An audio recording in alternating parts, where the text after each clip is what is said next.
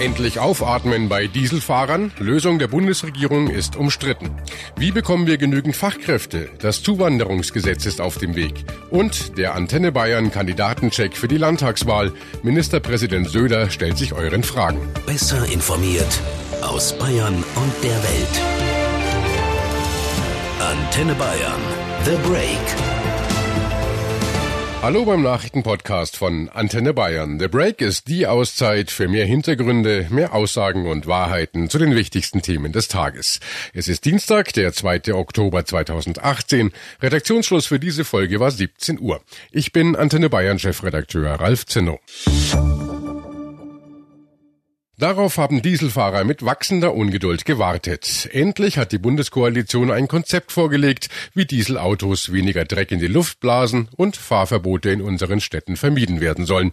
Die zwei Zauberwörter lauten Hardware-Nachrüstung und Umtauschprämie. Hardware-Nachrüstung. Bei Dieselautos der Schadstoffklasse Euro 5 kann ein sogenanntes SCR-System den Stickoxidausstoß über eine Harnstoffeinspritzung senken. Künftig müssen Diesel-Pkw einen Grenzwert von 270 Milligramm Stickoxid pro Kilometer einhalten.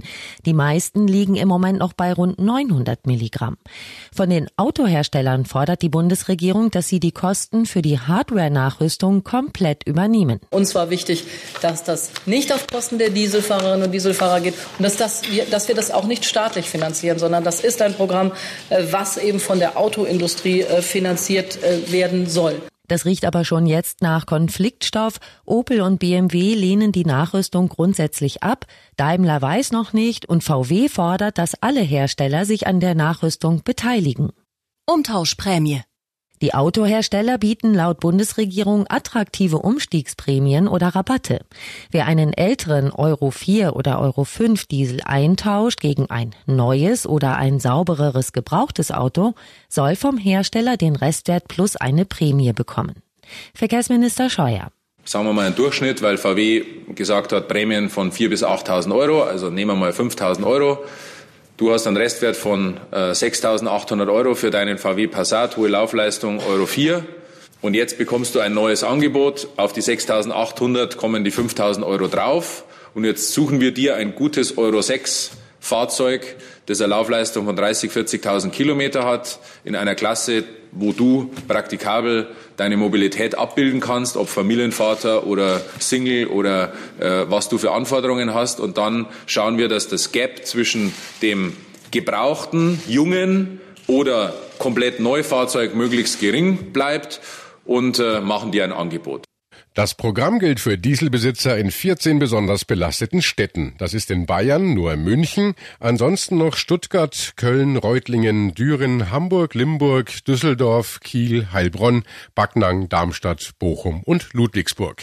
Auch wer hier rein will oder rauspendeln muss, soll von dem Programm profitieren, sagt Umweltministerin Svenja Schulze. Wichtig ist, dass der Kreis derjenigen, die dieses Angebot bekommen, nicht nur auf die 14 besonders belasteten äh, Städte beschränkt ist.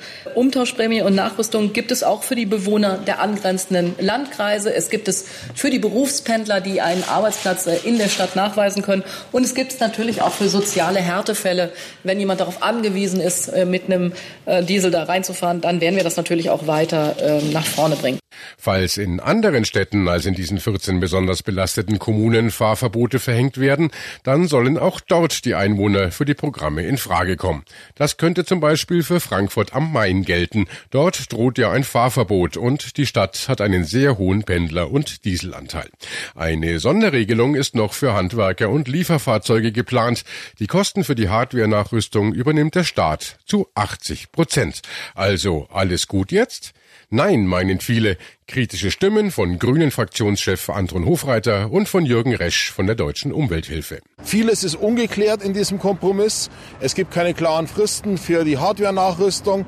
Es ist für viele Autofahrer ein Chaos, ab wann sie dann noch in die Innenstädte fahren dürfen, weil nur ein Teil der Autofahrer in die nachgerüstet werden und es ja Pendler gibt, die auch größere Entfernungen zurücklegen müssen. Das ist eine doppelte Nulllösung für den ähm, Autobesitzer. Die Fahrverbote werden dadurch nicht verhindert. Sie werden eher noch strenger, weil die Gerichte sehen, die Bundesregierung macht nichts. Und das ist das Problem. ähm, dass zum einen jetzt Euro 5 Dieselfahrzeuge ausgetauscht werden sollen mit Euro 6 Fahrzeugen, die beliebig schmutzig sein können, im Einzelfall doppelt, dreimal schmutziger als das Altfahrzeug.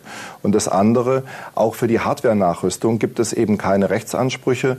Die Bundesregierung bittet die Hersteller, die Kosten zu übernehmen. Na, wie klein kann man sich denn machen? Noch eins ihrer großen Projekte hat die Bundesregierung jetzt auf den Weg gebracht. Ein Eckpunktepapier für ein Einwanderungsgesetz. Unzählige Arbeitgeber bei uns hoffen darauf, dass der Fachkräftemangel gelindert werden kann durch qualifizierte Zuwanderer. Nicht nur Akademiker aus Ländern außerhalb der EU, sondern vor allem Facharbeiter vom Bäcker bis zum Heizungsbauer sollen es künftig leichter haben, zu uns nach Deutschland zu kommen.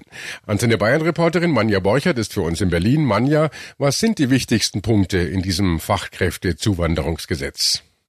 Man will dafür sorgen, dass ausländische Abschlüsse schneller anerkannt werden und Fachkräfte sollen auch bessere Möglichkeiten bekommen, schon Deutsch zu lernen, bevor sie nach Deutschland kommen. Das soll auch die Integration erleichtern. Eine wichtige Neuerung auch, Menschen aus Nicht-EU-Ländern dürfen für ein halbes Jahr nach Deutschland kommen, um hier einen Arbeitsplatz zu suchen. Das galt bisher nur für Akademiker. Jetzt ist das auch möglich für Handwerker zum Beispiel. Voraussetzung für ein Visum ist, man muss qualifiziert sein und man muss Deutsch können und in in dem halben Jahr gibt es auch keine Sozialleistungen. Also für den Lebensunterhalt müssen die Jobsuchenden selbst sorgen.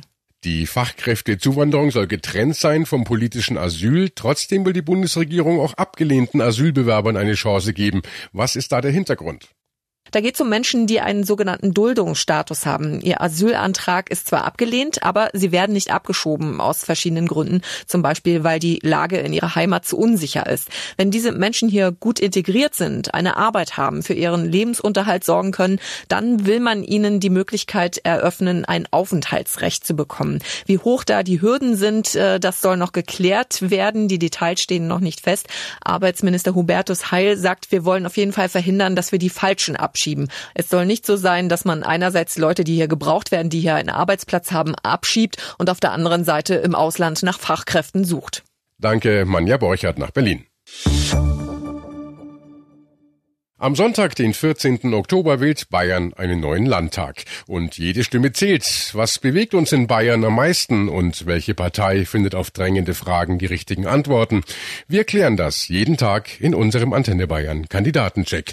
Unser Bayern-Reporter für Landespolitik Hans Oberberger im Gespräch mit den Spitzenkandidaten aller Parteien. Er stellt den Kandidaten auch eure Fragen, die ihr uns auf antenne.de oder bei Facebook übermitteln könnt.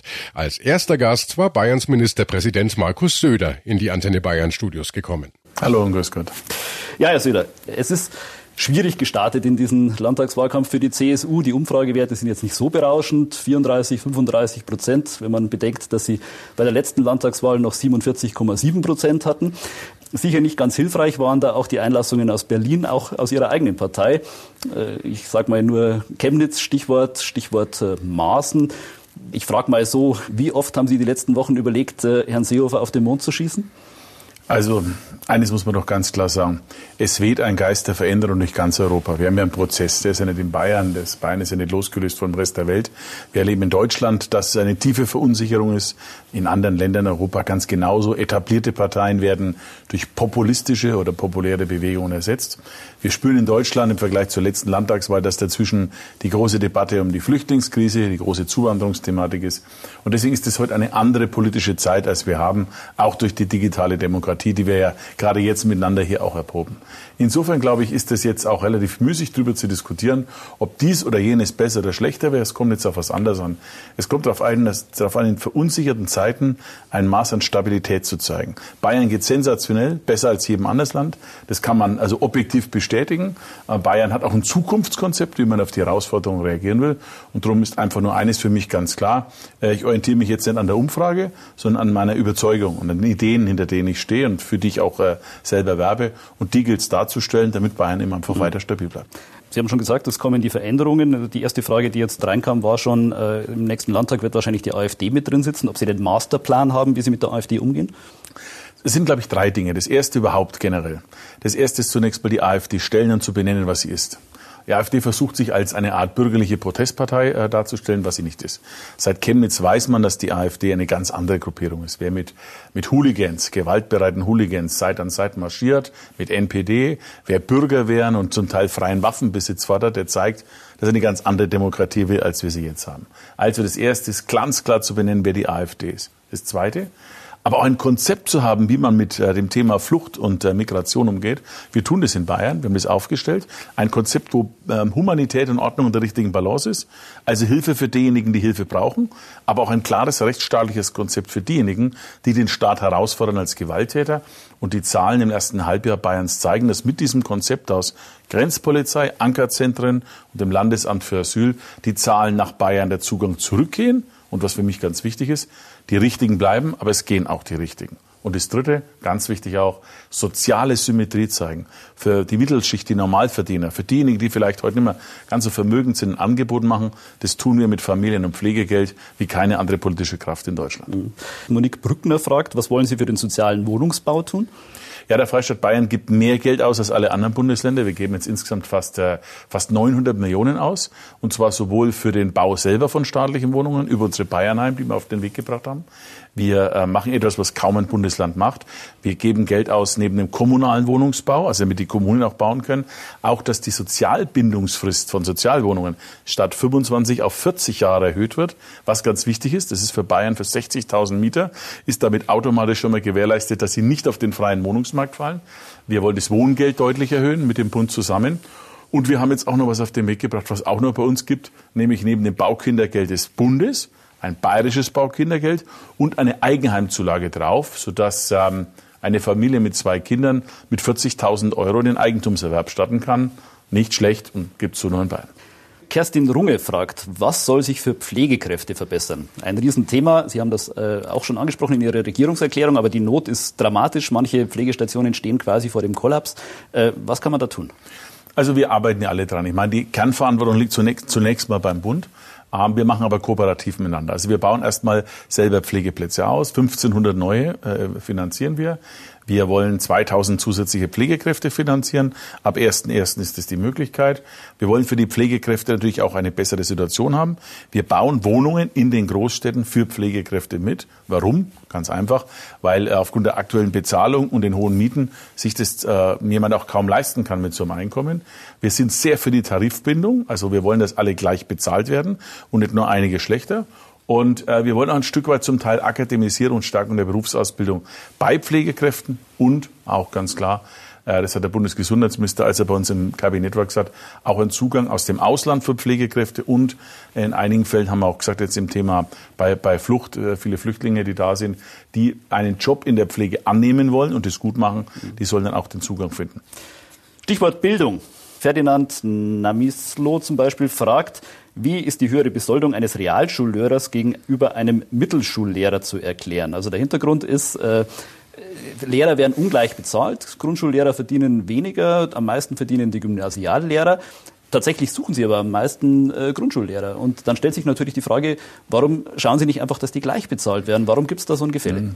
Also nächstes Mal zahlt Bayern seine Lehrer besser als in jedem anderen Bundesland. Das ist auch der Grund, warum wir im Wettbewerb um die besten Köpfe noch den meisten Zuspruch haben. Wir geben auch die Garantie, dass diese eins zu eins zu Tarifabschlüssen im öffentlichen Dienst, dass das auch in der Zukunft so geht. Äh, andere Bundesländer machen das ja nicht. Ne? Die zahlen nur einen Teil oder bei einer bestimmten Gehaltsgruppe oder nicht. Ähm, äh, das ist jetzt ein, ein Konzept, wer jetzt wo was bekommt von Gymnasial- und Realschul- und Mittelschullehrern, in welcher, in welcher, welcher Form der Bezahlung. Da kann man sicher immer drüber reden. Äh, aber letztlich zahlen wir besser als alle anderen und wir haben vor allem eine Jobperspektive. Wir haben jetzt 4.300 Lehrer insgesamt neu eingestellt. 850 mehr als im letzten Jahr. Die, die müssen die, wir auch erstmal alle finden übrigens, ja, die, die aber natürlich auch sind. zum Teil natürlich alle gebraucht werden, weil sie ja gleichzeitig im Schulsystem natürlich auch wieder neue Herausforderungen haben. Also wenn Sie Ganztag ausbauen, was ja gewünscht ist, heißt das natürlich, man natürlich, braucht mehr ja, Lehrer. Klar. Wenn Sie, sie Inklusion richtig. ausbauen, was gewünscht ist, brauchen Sie natürlich ja. mehr Lehrer. Ja. Wenn Sie, äh, was jetzt äh, mit, mit 600 äh, Sprach Lernklassen, die man braucht. Weil Deutschklassen, das ist übrigens ganz wichtig, ja. 600 Deutschklassen, alle, die es noch nicht wissen, wo wir Sprache ganztags äh, lernen und wo wir auch Werte vermitteln, um sozusagen die Integration in Bayern zu schaffen. Ja, da haben Sie völlig recht, wir brauchen mehr. Wir brauchen aber vor allen Dingen mehr, weil wir mehr Schüler haben. Und warum? Weil Bayern so erfolgreich ist. Weil wir halt die Situation haben, dass wir wirtschaftlich Jobs bieten, gibt ja sozusagen auch eine Wanderungsbewegung innerhalb Deutschlands. Ja. Klar, weil Bayern erfolgreich ist. Und deswegen müssen wir auch schauen, dass wir sowohl beim Wohnungsbau übrigens, ähm, als auch im Bereich äh, ähm, sozialer Fragen wie jetzt oder Bildungsfragen, dass wir halt zulegen können. Aber das tun wir auch.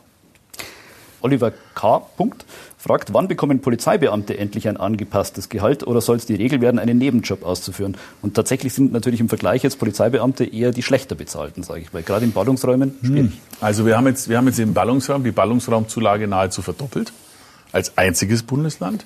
Äh, wir bezahlen auch da übrigens viel besser als Polizisten anderswo in Deutschland. Also wenn der junge Polizeibeamte jetzt vielleicht in Berlin Polizeibeamter wäre oder in anderen Bundesländern, würde er deutlich weniger bekommen. Und wenn er gerade im Ballungsraum ist, bekommt er nochmal zusätzlich mehr. Wir stellen mehr Stellen an, um zu entlasten. 3500 neue Stellen meine nächsten drei Jahren angestellt. Auch da mal eine Relation. Über 7500 werden national von allen Ländern und dem Bund gemacht. Allein 3500 von 7500 macht nur der Freistaat Bayern. Und äh, wir rüsten die Polizei auch ordentlich aus. Und was vielleicht noch ganz wichtig ist, dazu stehe ich übrigens auch ausdrücklich mit dem PAG, dem neuen Polizeigesetz, das von anderen Bundesländern jetzt klammheimlich übrigens kopiert wird, äh, weil es den Schutz für die Polizistinnen und Polizisten erhöht, weil es den Schutz für die Bürgerinnen und Bürger erhöht. Vorher Darknet, Amokläufen und auch vor Stalking.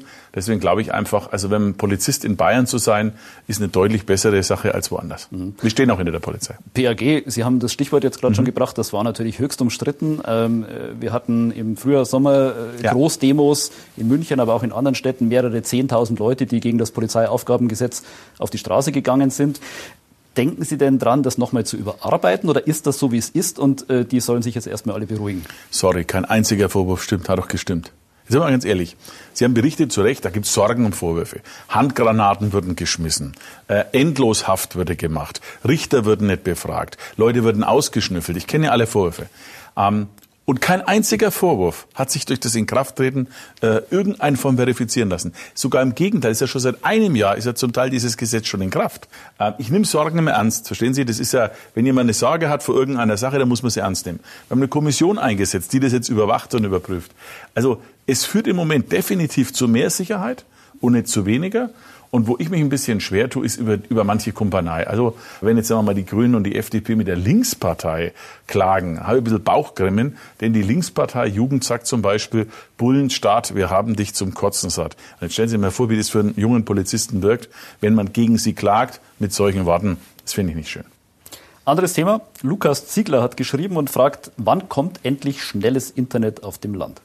Ja, sind wir doch mittendrin. Also wir haben jetzt über 42.000 Kilometer Glaswasser bereits verlegt. Nur mal zur Relation. Oberberger, das ist mehr, als das gesamte Staats- und Kreisstraßennetz in Bayern Kilometer hat. Und es muss natürlich noch mehr werden. Wir haben in, in unserem Programm sind, glaube ich, 98 Prozent der bayerischen Gemeinden drin. Das müssen wir mit den Gemeinden machen. Das Problem im Moment ist nicht, dass der Staat nicht Geld macht. Das Problem ist nicht, dass es nicht verlegt werden könnte. Uns fehlt ehrlicherweise die Baufirmen äh, etwas, weil der Erfolg so groß ist, das zu machen. Aber das Ziel Glaswasser in jedes Haus läuft. Wir sind auf einem sehr guten Weg. Wir haben bei 50 Mbit, was noch viel zu wenig ist, klar, 84 Prozent, glaube ich, im Moment in Bayern Versorgung. Wir wollen natürlich noch mehr haben, aber das ist nur eine Frage der Zeit. Das ist auf den Weg gebracht. Jetzt ist gerade vor zwei Wochen ist der Mobilfunkpakt unterzeichnet mhm. worden, wo man mal wieder sich zusammengesetzt hat mit der Wirtschaft und sagt, mhm. äh, jetzt kriegen wir aber endlich alle ein flächendeckendes Handynetz und es reißt nicht mehr zwischen Zwiesel, äh, hinter Zwiesel ab. Mhm. Ja, müssen äh, ab, unterscheiden. Ab wann, ab wann können wir durchgehend fahren und sagen, wir fahren jetzt von, von, von hier bis Aschaffenburg und das Netz ist stabil? Ja gut, da müssen wir unterscheiden zwischen Mobilfunknetz und Internet. Das, das, das ist jetzt, jetzt, jetzt Mobilfunk. Machen wir Mobilfunk, Jetzt, genau. genau. Ja, und beim Mobilfunk ist es eigentlich relativ einfach. Da liegt es zum Teil auch an vor Ort. Also wir haben mit den Mobilfunkbetreibern gesprochen. Ich habe jetzt letzte Tage erst wieder ein Gigabit-Netz Gigabit in, in Betrieb genommen für 800.000 Haushalte für, mit einem großen Anbieter. Andere bauen im ländlichen Raum auch sehr stark aus. Problem, wie ist das Problem? Ganz einfach es gibt halt auch immer gerne Initiativen, was echt ich überraschend finde, aber ich respektiere. Wenn es im Boden gelegt wird, kein Problem. Wenn eine Antenne irgendwo steht, dann gibt's immer große, große Bedenken. Wenn man uns jetzt mal committet, wir fördern das auch, den, den, den Ausbau der Antennen. Wir werden den übrigens auch deswegen noch brauchen, unabhängig von dem 4G-Standard, weil wir irgendwann 5G wollen. Weil autonomes Fahren, also dann letztlich die Vernetzung zwischen Internet und Mobilfunk, die wird uns auch noch vor eine Herausforderung stellen. Und da kann ich nur sagen, Mobilfunk ist nicht schädlich, wie viele glauben. Ist jedenfalls nichts belegt durch all die Gutachten, die wir haben und hoffen sehr, dass vor Ort dann diese neuen Funkmasten umgesetzt werden können. Sind auch zum Teil kleiner als die früheren. Die Landtagswahl steht vor der Tür. Aller Voraussicht nach werden sie stärkste Partei werden. So viel traue ich mir vorherzusagen. Warten wir es mal ab, aber. Aber so wie es im Moment aussieht, könnte es sein, dass sie mindestens einen Koalitionspartner brauchen. Wer wird das? Das weiß ich nicht, weil ich nicht weiß, wie das Ergebnis ausgeht. Ich werbe für ein Höchstmaß an Stabilität, rate auch allen anderen, sich da nicht zu sicher zu sein bei dieser Herausforderung. Ich muss Ihnen ganz offen sagen, die AfD scheidet ja von vornherein aus. Und wo ich echt enttäuscht war, über die Grünen, weil das Programm, das die Grünen vorgeschlagen haben, ist das uralte spießige Programm, Fahrverbote, Tempolimits, keine Abschiebung von Straftätern beispielsweise, Einschränkungen mit viel Bürokratie in der Landwirtschaft, obwohl Bayern viel gesünder und sauberer ist als Länder, in denen die Grünen beispielsweise, wie Herr Habeck mal war, Landwirtschaftsminister waren, also und wollen Flächen verbrauchen und dann keine neuen Wohnungen bauen. Äh, sie, sie treten für Fair Trade ein und machen das andere selber anders. Also bei den Grünen tue ich mich extrem schwer, wenn ich das noch sagen darf, mir vorzustellen, dass da was geht, weil einfach ihr Programm viel zu weit weg ist von dem, was die CSU will. Da nageln wir sie nach der Wahl nochmal fest drauf. Das habe ich befürchtet. Ihr wollt live dabei sein beim Kandidatencheck auf Antenne Bayern? Klickt rein auf Facebook oder antenne.de. Da findet ihr alle Termine und könnt auch eigene Fragen stellen, die euch auf der Seele brennen. Das war The Break, der Nachrichtenpodcast von Antenne Bayern an diesem Dienstag, dem 2. Oktober. Ich bin Chefredakteur Ralf Zinno. Antenne Bayern. Besser informiert. Jeden Tag. Zu jeder vollen Stunde auf Antenne Bayern. The Break gibt's auch Montag wieder um 17 Uhr. Jetzt abonnieren.